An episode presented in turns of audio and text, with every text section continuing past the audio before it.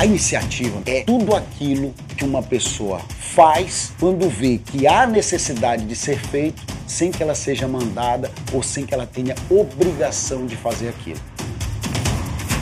Essa é a principal característica do líder. Essa é a principal característica da liderança. São pessoas que fazem você despertar o melhor de si e você passa a ser visto de uma forma diferente. No episódio anterior, eu falei para você sobre o magnetismo para você recrutar pessoas. Hoje eu vou te fazer um questionamento. Você quer ser líder ou você quer ser liderado? Anderson, por que, você está me perguntando isso? Eu estou te perguntando isso porque muita gente me pergunta sobre esse tema.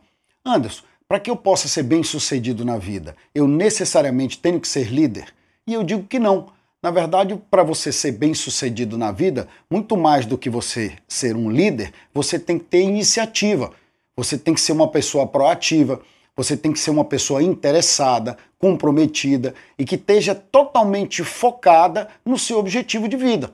Ah, então tu está querendo dizer para mim que não necessariamente eu preciso ser líder? É isso. A liderança é um ônus, como eu já disse para você. A liderança não é uma coisa fácil. É uma coisa que tem muito mais a ver com dedicação, né, com doação, do que efetivamente com resultado positivo, com louros, a bem da verdade, como todo mundo gostaria de ter ou de receber. Por isso que eu estou dizendo para você que não adianta você necessariamente perseguir a liderança se você não for uma pessoa que goste de servir. Se você não for uma pessoa que necessariamente goste de praticar esse tipo de comportamento se você não for uma pessoa que tem empatia e compaixão com as pessoas que trabalham com você ou com as pessoas que são efetivamente subordinadas a você. Se esse não for o teu dia a dia, você não precisa necessariamente ser um líder para ser bem-sucedido. Você pode ser um empregado muito bem remunerado, você pode ser uma pessoa que se limitou ao sistema ou ao serviço que você presta, mas você está feliz nessa condição.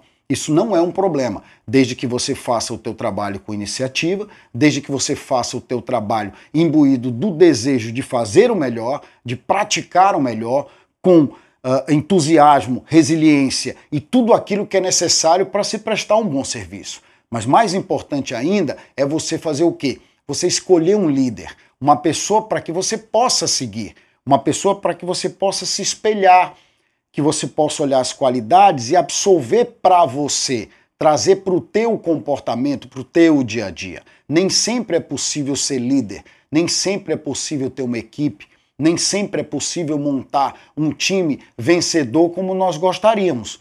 Mas quando é possível, a pessoa que está à frente, ela tem que necessariamente ter esse comportamento, ter esse compromisso com os liderados. E isso não é fácil, meus amigos. Isso não é uma coisa que se tenha no dia a dia. Como eu já disse para vocês, eu gosto de comparar isso com a medicina, né? Que é uma coisa de aptidão, é uma coisa de vocação, é uma coisa que a pessoa precisa ter, porque na grande maioria das vezes o médico, ele trabalha como quase todas as vezes vocacionado para quem? Para o doente vocacionado para a pessoa que está precisando do serviço dele. Ele pouco se importa consigo mesmo.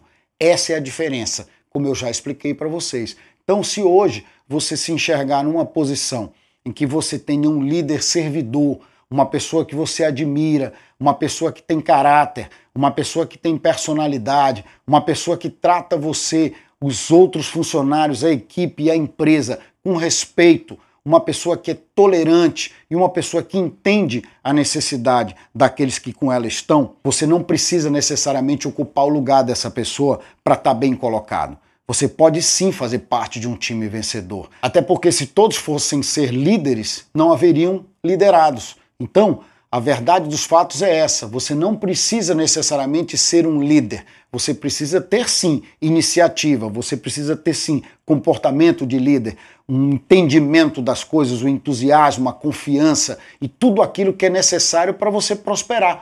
Mas você pode sim ser liderado por uma pessoa que toca a empresa, a equipe ou o time de uma forma verdadeira, prestando serviço aos demais, estando junto das pessoas que efetivamente ele confia e que ele coloca toda a sua credibilidade, porque também não existe vitória de um único líder. A vitória é do time, a vitória é de todos. Se o líder não for servidor, se o líder não tiver a confiança, se o líder não gozar do respeito dos liderados, ele não vai conseguir liderar ninguém. Ninguém vai respeitá-lo, ninguém vai acatá-lo e, consequentemente, não haverá harmonia para colocar adiante essa equipe, esse time e essa empresa. E eu não preciso dizer para vocês que vai haver um naufrágio, né? Que o líder vai naufragar e vai levar todo, toda a equipe, todo o time junto com ele o, o inverso não é verdadeiro.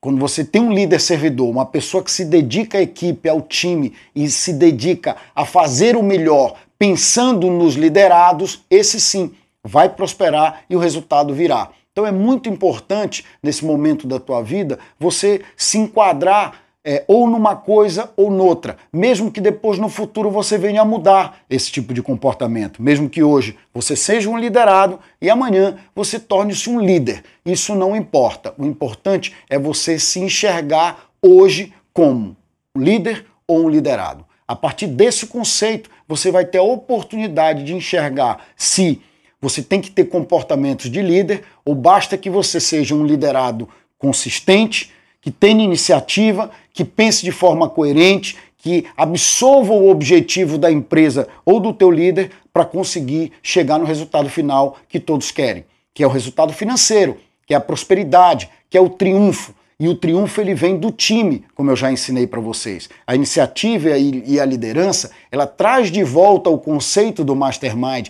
ela traz de volta o conceito do time. Por quê, Anderson? Porque não existe líder de um homem só, líder de si próprio. Todos nós, de uma certa forma, somos, claro, nossos líderes, mas um líder de uma corporação, o líder de um grupo, ele pressupõe a existência do grupo.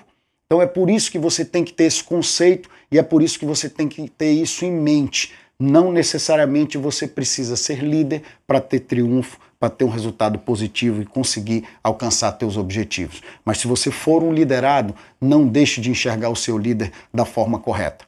Essa é a forma que a gente tem de se relacionar em grupo e de contribuir como todo, fazendo uma parte pequena de um todo grande como resultado maior. É assim que a gente tem que enxergar a vida, as coisas, as pessoas e principalmente o grupo onde a gente está inserido. No próximo episódio eu vou falar para você da magia da tolerância. Eu te aguardo no próximo episódio.